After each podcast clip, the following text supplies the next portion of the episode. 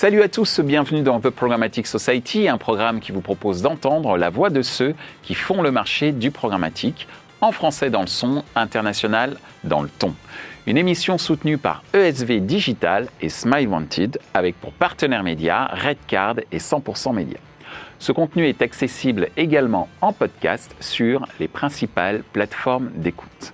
Cette semaine, notre thème est le suivant, l'hyper-personnalisation un levier marketing efficace pour dynamiser la création.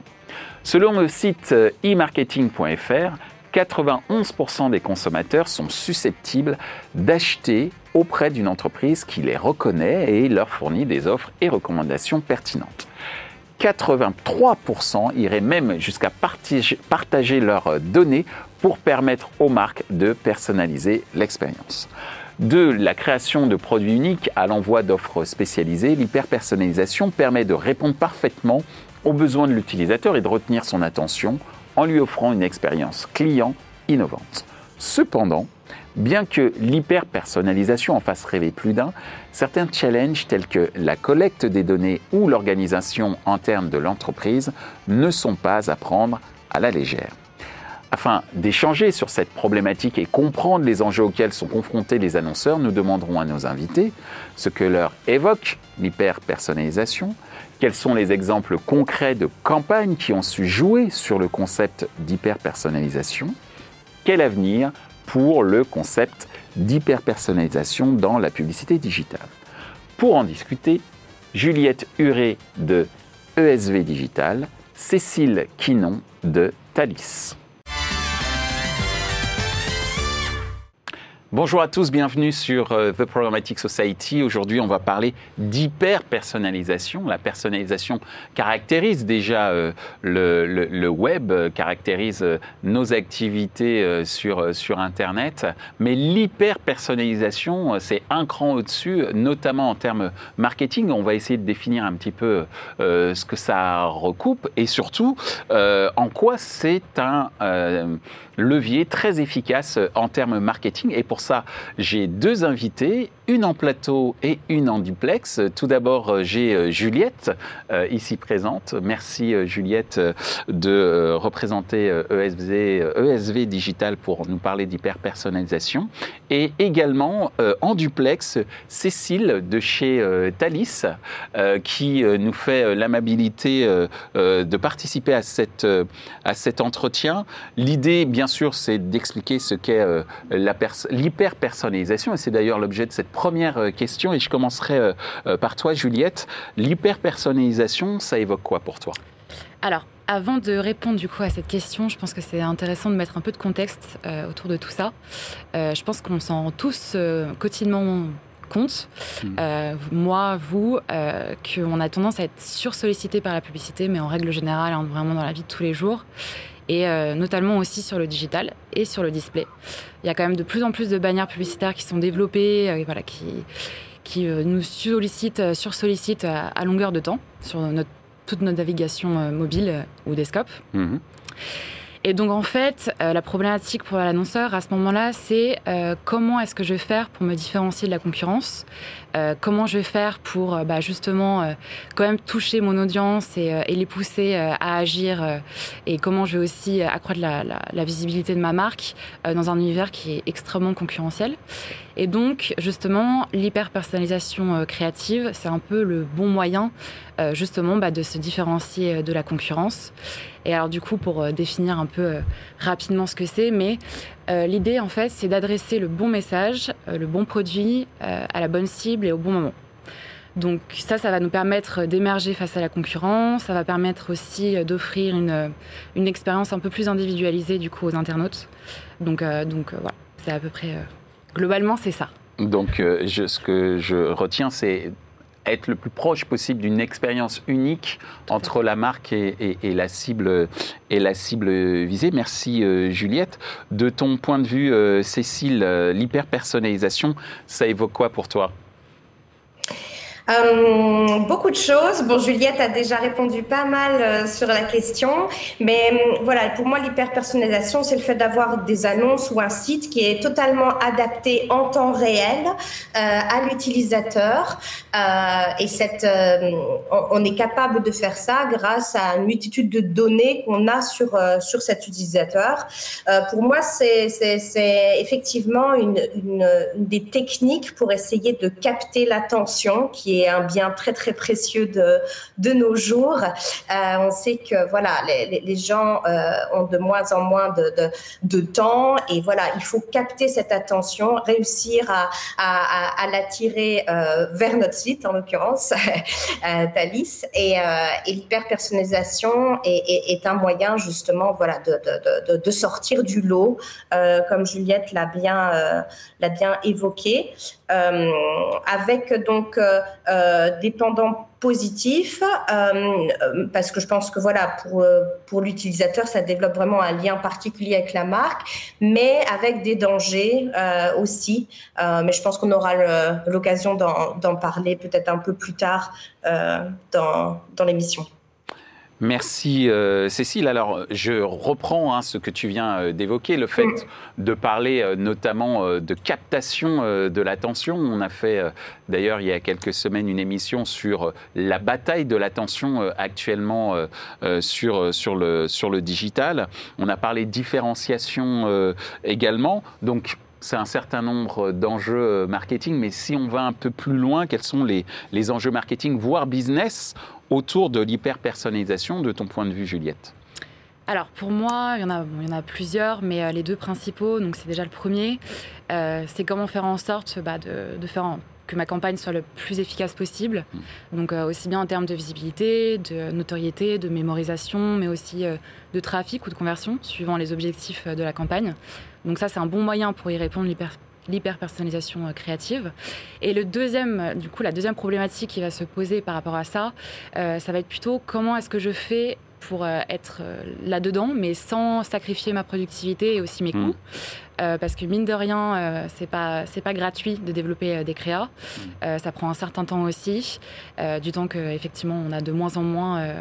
voilà. Donc c'est vrai que c'est un peu les deux enjeux auxquels il faut répondre en voulant être hyper enfin, hyper personnalisé pardon, les créas. Mm. Euh, et donc, comme l'a évoqué. Euh, euh, comme on l'a évoqué tout à l'heure, du coup, effectivement, il y a une technologie qui existe, donc qui s'appelle la DCO. J'allais le dire, mais tu m'as. Mais c'est. Voilà. je t'enlève les mots de la bouche. donc, Dynamic Creative Optimization. Tout à fait, c'est mm. bien ça. Et donc, en fait, c'est comment utiliser la technologie pour lier la data, le média et la créa. Et donc l'objectif ici, c'est vraiment d'adapter en temps réel en fait euh, la créa euh, pour qu'elle colle au mieux en fait euh, à la navigation de l'internaute, aussi sur la partie contextuelle, faire en sorte que aussi ça matche bien.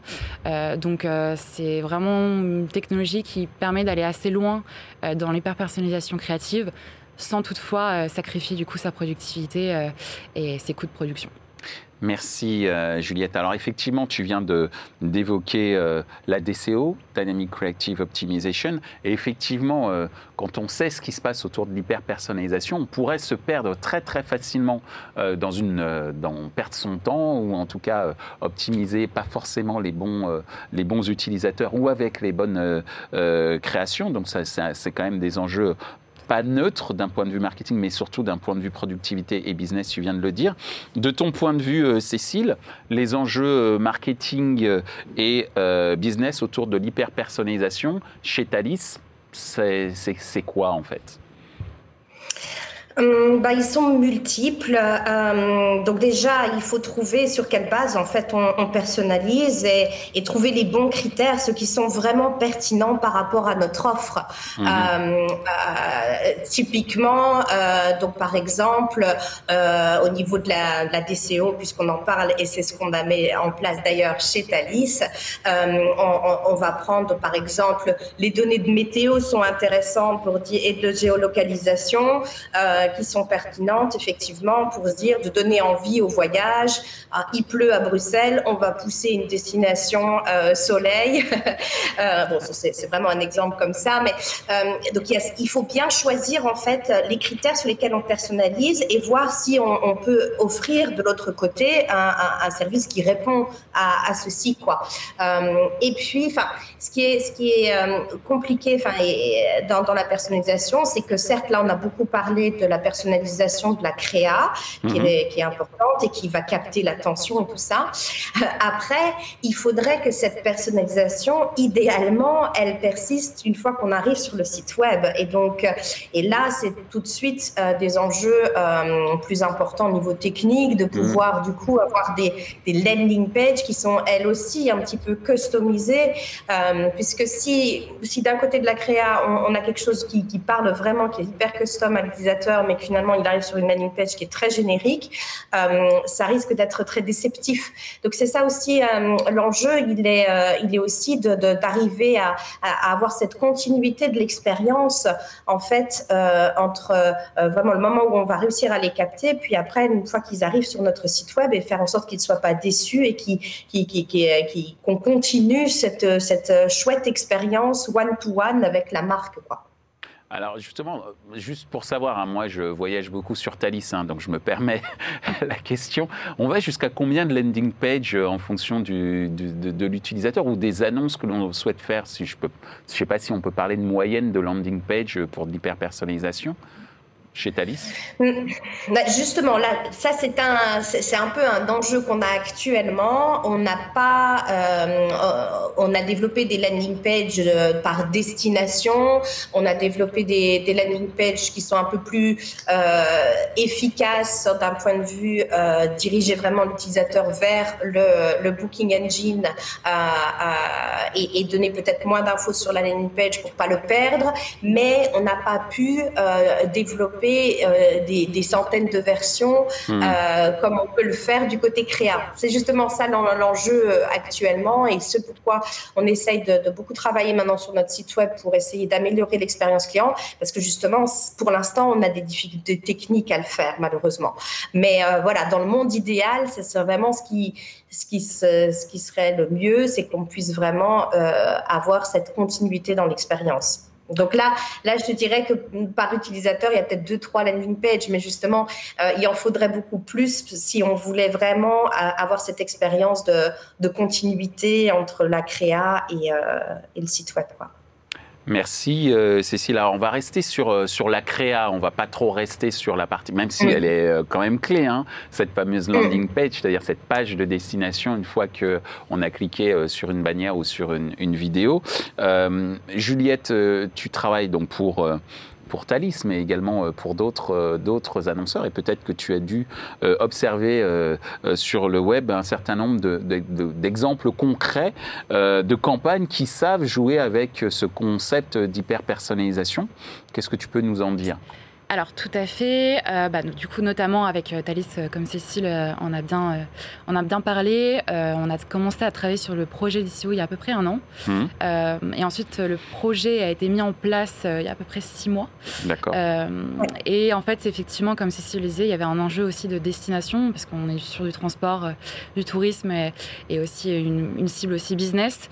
donc il y avait plusieurs enjeux, et notamment pousser la, la bonne destination à la personne qui est intéressée vraiment par la par une destination en particulier. Et donc, euh, l'enjeu ici, c'était de bien définir bah, du coup, tous les bassins d'audience à qui euh, pousser telle ou telle créa. Euh, et du coup, ne pas pousser une créa Bruxelles pour une personne qui a envie de partir à Paris, par exemple. D'accord. Donc, vraiment faire en sorte que la créa corresponde complètement aux envies du coup de l'internaute, la personne qui a été sur le site Thalys, et, et d'arriver à voilà, proposer des choses qui sont plus en adéquation. Merci euh, Juliette. Cécile, de ton côté, euh, des exemples concrets de campagnes euh, qui, ont su jouer avec le concept d'hyper-personnalisation Oui, bon ben voilà, euh, comme l'a dit Juliette, là l'exemple euh, direct c'est celui que nous euh, là on a on, a mis en place et que d'ailleurs on est en train d'un peu étendre. À la base, on avait mis une audience juste axée sur le remarketing. Donc en fait, les gens qui étaient sur notre site allaient voir par exemple la destination Paris, on va les et n'achetaient pas sur notre site web, on les retargetait avec une annonce DCO Paris auquel on ajoutait encore des éléments de personnalisation de la géolocalisation et de la météo. Et là, en fait, on va étendre euh, ce type de campagne en essayant d'aller chercher des, de la prospection, donc des gens qui ne connaissent pas Thalys.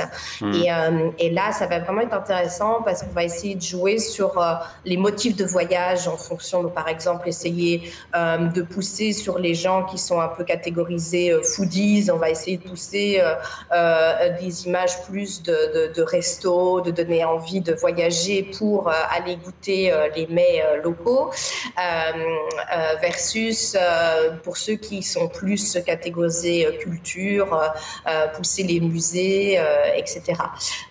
donc bon, ça c'est vraiment un exemple très concret de Thalys actuellement, mais sinon en expérience de, de, de, personnalisation, ben, on pense toujours à, Netflix ou à, ou à, Spotify aussi, qui, qui, qui réussit très bien avec, euh, avec des algorithmes à, pousser euh, pour Netflix la série qui, euh, qui potentiellement va, sur laquelle on va, on va craquer, on va passer notre week-end à, regarder. Quoi. Donc, en prenant en compte tout un tas de, critères sur les anciennes séries regardées, notre profil, etc. c'est des campagnes hyper efficaces et hyper personnalisées.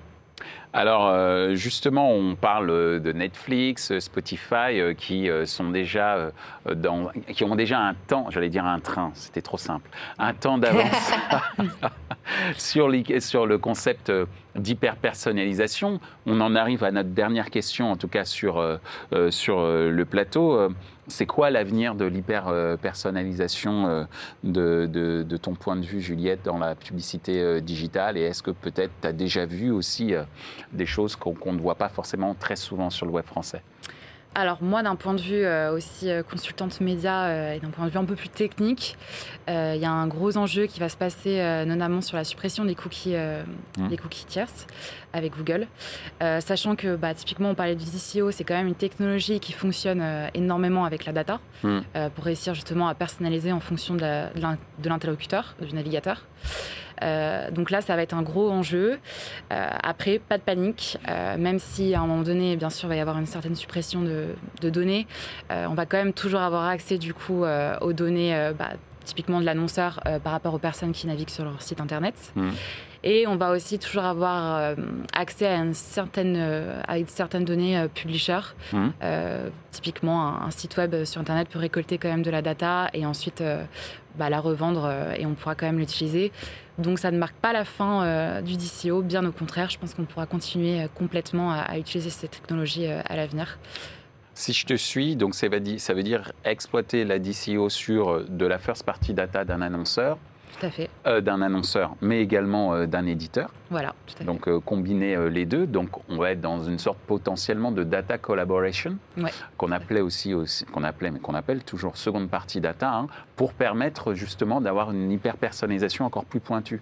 Est-ce qu'on se dirige là-dessus? On se, dirige là-dessus et c'est surtout en fait dans une optique de compenser justement la, bah, la suppression des cookies tierces, mm. Google, euh, où là on va faire une croix quand même sur une partie euh, des datas disponibles, mais on aura toujours cette partie-là de data possible qu'on pourra utiliser et c'est pour ça qu'on pourra continuer euh, à utiliser le DCO. voilà. Merci euh, Juliette. Euh, Cécile, de ton côté, euh, l'avenir du concept d'hyper-personnalisation dans la publicité digitale, de ce que tu peux observer en interne, mais également, tu faisais état déjà de certaines observations comme Netflix et Spotify, sans peut-être aller rester focusé sur ces deux acteurs, mais de ton point de vue, ton sentiment sur l'évolution du concept d'hyper-personnalisation dans les, j'allais dire, dans les semaines qui viennent. Non, dans les mois et les années qui viennent, selon toi euh, alors, je pense qu'il y a deux éléments. Euh, il y a l'élément que dont Juliette a, parlé, cet élément que bah, toute cette hyper-personnalisation, elle repose sur quoi? Elle repose sur la data. Si la mm. data est euh, moins qualitative ou qu'il y en a moins, bon, ben, là, le concept fait un peu pchit parce que s'il si n'y en a pas de données, on ne peut pas personnaliser l'annonce, donc ça ne va, ça ne va pas marcher. Euh, et là, je pense que sur ce, ce, ce plan-là, le problème, c'est que, euh, à mon avis, à l'avenir, on va, on va avoir une coexistence un peu étrange entre euh, deux types de pubs assez différentes. Quoi. Donc, on aura les, les, annonceurs qui auront les moyens parce qu'ils ont énormément de first-party data et qu'ils ont, qui ont les technologies. Alors, ceux-là vont être capables d'avoir des, des pubs personnalisées, super pertinentes, etc.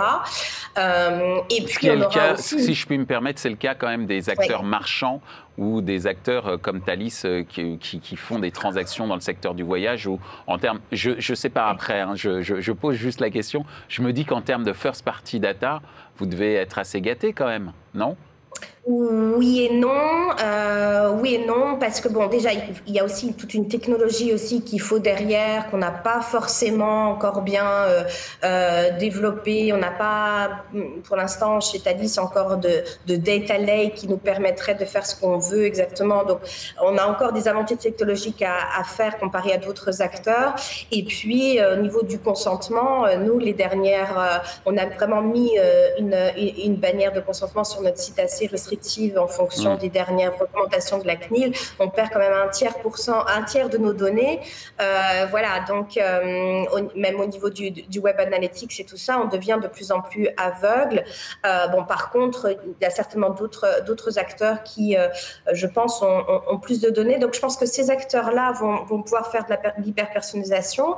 Et puis, on aura une multitude d'autres, des petits annonceurs qui n'auront peut-être pas assez de first party ou pas la technologie et eux vont du coup se rabattre sur euh, de la publicité qui va rester euh, du coup hyper générique. Hmm. Je lisais des articles comme quoi, par exemple, Facebook envisage de, de faire des, euh, de, la publicité quasiment avec aucun ciblage. Quoi, hein. On pourra presque plus ciblé sur euh, la sociodémo, sur rien du tout. Donc, euh, ça, ça, va faire une drôle de, de, de, cohabitation, à mon avis, à l'avenir, ces deux types de pubs.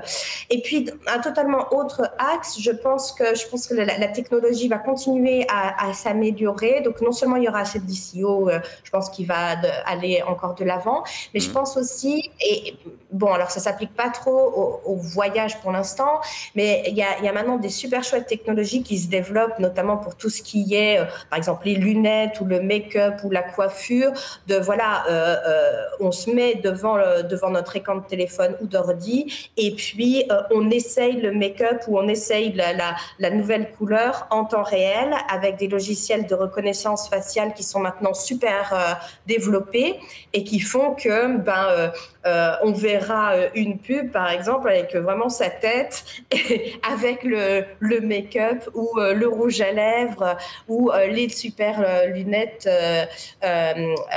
qu'on souhaite vendre. Je pense qu'on va aller aussi dans cette direction-là en termes de, techno, et ça, ça va être, ça va être intéressant. Bon, par contre, pas accessible à tous les, toutes les industries, évidemment. Dans, le voyage, ça risque d'être plus compliqué. Mmh. Mais, euh, mais je pense qu'en termes d'hyper personnalisation, ça va, ça va vraiment venir euh, de plus en plus ce genre de, de technologie. Euh, oui, tout à fait. pour aller dans ton sens autour du secteur beauté, mode notamment, je reviens du Festival de la créativité à Cannes où il y avait un Snapchat qui était en partenariat avec un certain nombre de créateurs de mode qui permettait justement d'avoir une expérience en immersion pour essayer euh, euh, des robes, des costumes. J'ai essayé des robes, effectivement, et c'était une expérience assez, euh, assez intéressante. Je l'ai fait, mais de manière très rapide, mais c'était effectivement une expérience mémorisable, mémorable. La preuve, c'est que je vous en parle. Donc, effectivement, cette hyper personnalisation, on va être dans une, on va être dans une dimension un petit peu plus 3D autour d'un certain nombre de produits. C'est vrai que pour le voyage, mis à part le fait de se mettre sur un fond vert avec une plage en arrière, bon, l'expérience risque d'être un petit peu, euh, on va dire, un, petit peu minime. Euh, en tous les cas, euh, merci beaucoup Cécile, merci Juliette, mais on n'a pas tout à fait terminé puisque c'est le moment de notre fameuse question 100% média.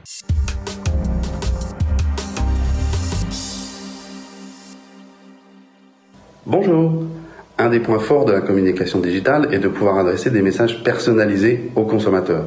Jusqu'où pensez-vous que cette hyper personnalisation peut aller pour que les messages continuent d'être bien perçus par les audiences? Merci.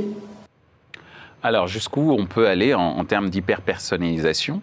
Et donc, euh, Juliette, je vais euh, te proposer euh, de commencer à répondre à cette question. Tu as 60 secondes. Bien sûr. Top chrono. Alors, c'est vrai que ça, c'est aussi un enjeu dans l'hyper-personnalisation, parce qu'on peut parfois être sur des publicités qui sont extrêmement intrusives, et ça peut parfois apporter bah, atteinte à certaines personnes qui voilà, ne, se sentent peut-être un peu euh, un, voilà, agressé, on va agressé, exactement. Euh, donc, effectivement, là, il y a un vrai enjeu par les annonceurs euh, et par les agences créa de trouver la limite entre quelque chose qui est vraiment utile pour la personne et qui va lui apporter un plus, et entre quelque chose où la personne va se sentir juste suivie. en plus, on sait très bien, moi, en tant qu'utilisatrice, même sans travailler dans les médias, je sais que voilà, je suis suivie de toutes parts. Dès que je vais sur un site web, je sais qu'ensuite je vais retrouver des bannières derrière qui vont me suivre pendant ma navigation. Donc, euh, effectivement, il faut réussir à trouver le, juste milieu. C'est toujours un peu difficile à, définir, mais il faut le trouver.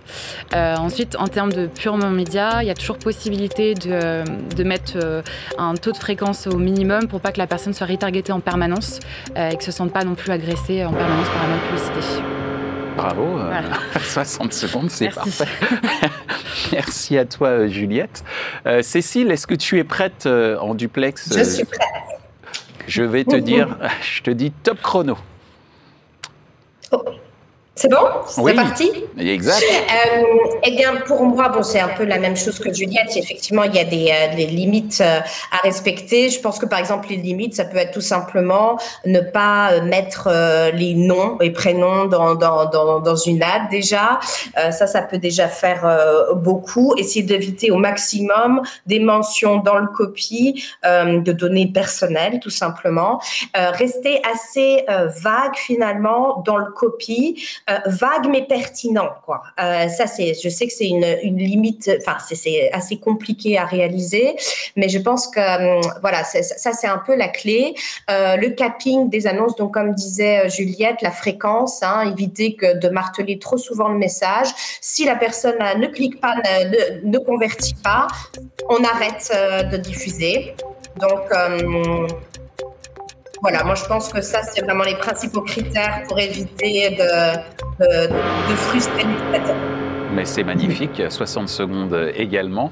Bon, en tout cas, euh, si je puis me permettre, euh, Juliette et Cécile, vous n'avez pas du tout été vague dans ce qu'est euh, l'hyper-personnalisation et je vous remercie d'avoir été assez précis en prenant justement l'exemple des campagnes Thalys sur ce qu'on peut faire en termes d'hyper-personnalisation et jusqu'où on peut aller également envisager une sorte de champ des possibles sur cette hyper-personnalisation. En tous les cas, c'était un plaisir de vous euh, de vous recevoir et euh, j'espère euh, à bientôt. Merci. Merci, à bientôt. Et, petit message personnel, Cécile, merci à Samuel d'avoir été sage. Je lui passe le message. merci, très bonne fin de journée. Au revoir. Ainsi s'achève ce débat autour euh, de l'hyper-personnalisation. Ce contenu est accessible en podcast sur les principales plateformes d'écoute. Merci à ESV Digital et Smile Wanted pour leur soutien. Merci à nos partenaires médias Redcard et 100% Média. Merci également à l'ensemble des équipes d'Altis Media pour la réalisation de ce programme. Post-production, traduction et sous-titrage par Uptown.